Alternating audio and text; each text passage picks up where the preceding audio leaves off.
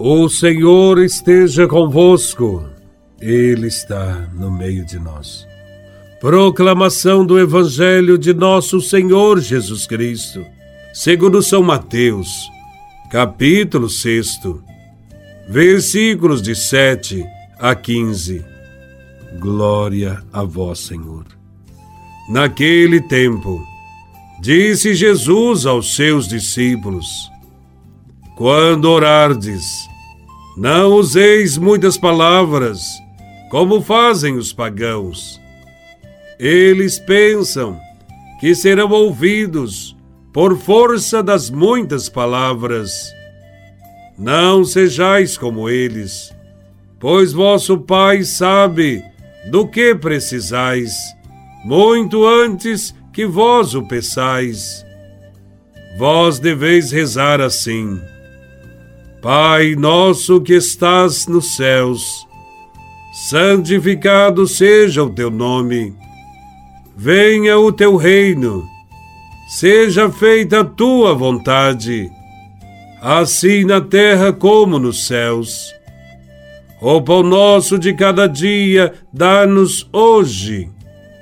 Perdoa as nossas ofensas, assim como nós perdoamos a quem nos tem ofendido. E não nos deixes cair em tentação, mas livra-nos do mal.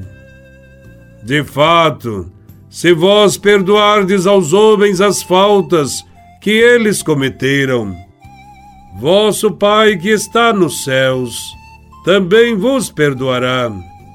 Mas, se vós não perdoardes aos homens vosso Pai também não perdoará as faltas que vós cometestes.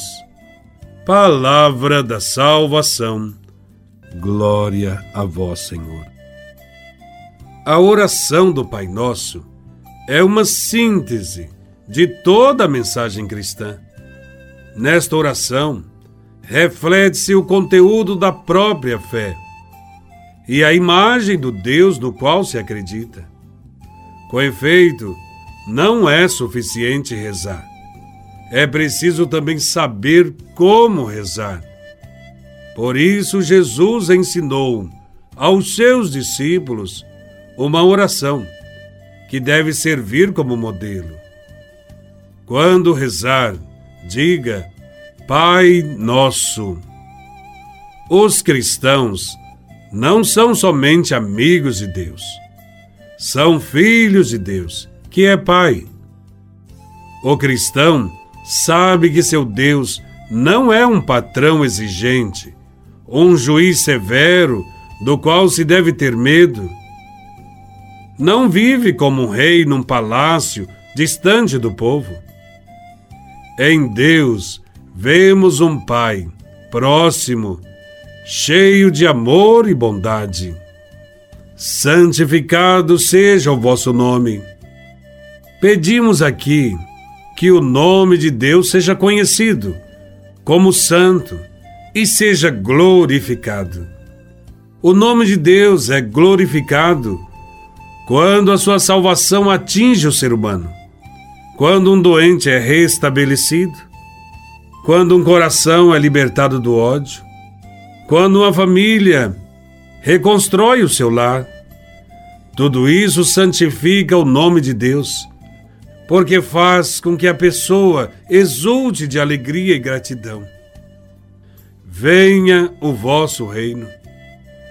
O que se pede nesta oração é que todos conheçam o Evangelho, que Deus reine em nossos corações e no mundo, que teu reino venha à sociedade, aos povos, ao nosso país, às nossas famílias, aos corações de todos os fiéis. Todas as orações devem manifestar esse desejo de ver realizado o projeto de Deus. O pão nosso de cada dia nos dai hoje. O cristão precisa de pão, isto é, de todas as coisas necessárias para a vida. A oração lembra-nos que devemos procurar o pão, não só para nós mesmos, mas para todos.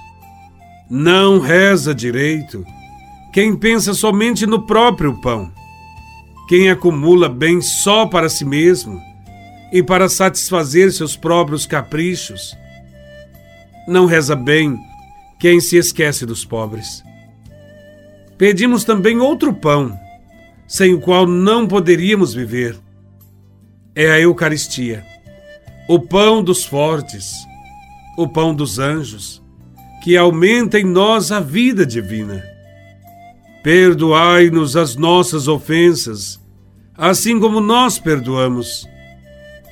O cristão não pode esperar ser ouvido por Deus se não cultivar sentimentos de amor para com os irmãos.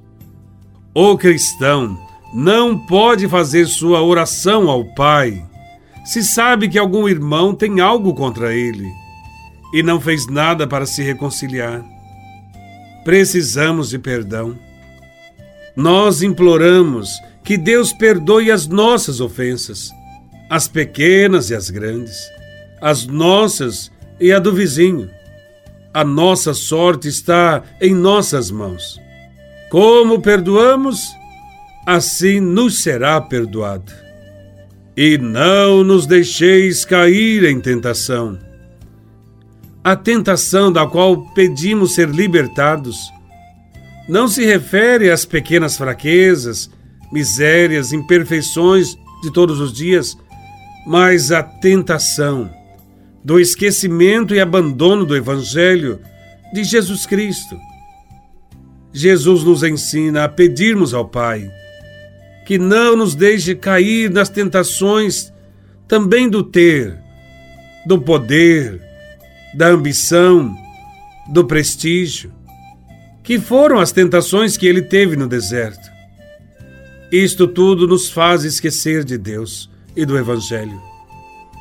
Contra estas tentações, os cristãos devem levar uma vida de partilha, de serviço desinteressado na busca da igualdade, da solidariedade, com disponibilidade para construir uma sociedade nova. Neste Evangelho, Jesus também nos quer ensinar que se o que pedimos é bom e útil à nossa salvação, se pedimos com fé e perseverança, Deus nos ouvirá. Se Deus não concede o que pedimos, é porque o que pedimos seria para nós inútil como uma pedra, nocivo como uma serpente ou um escorpião. Em tal situação, Deus nos concederá aquilo que realmente é importante e não aquilo que pedimos. Jesus diz que se nós, que somos maus, que somos pecadores, sabemos dar coisas boas, muito mais nosso Pai do céu. Pedindo com fé e humildade, seremos atendidos.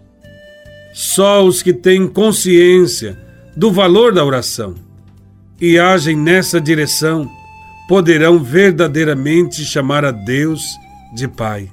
Rezemos sempre uns pelos outros e para que o reino de Deus aconteça em nosso meio. Louvado seja nosso Senhor Jesus Cristo, para sempre seja louvado.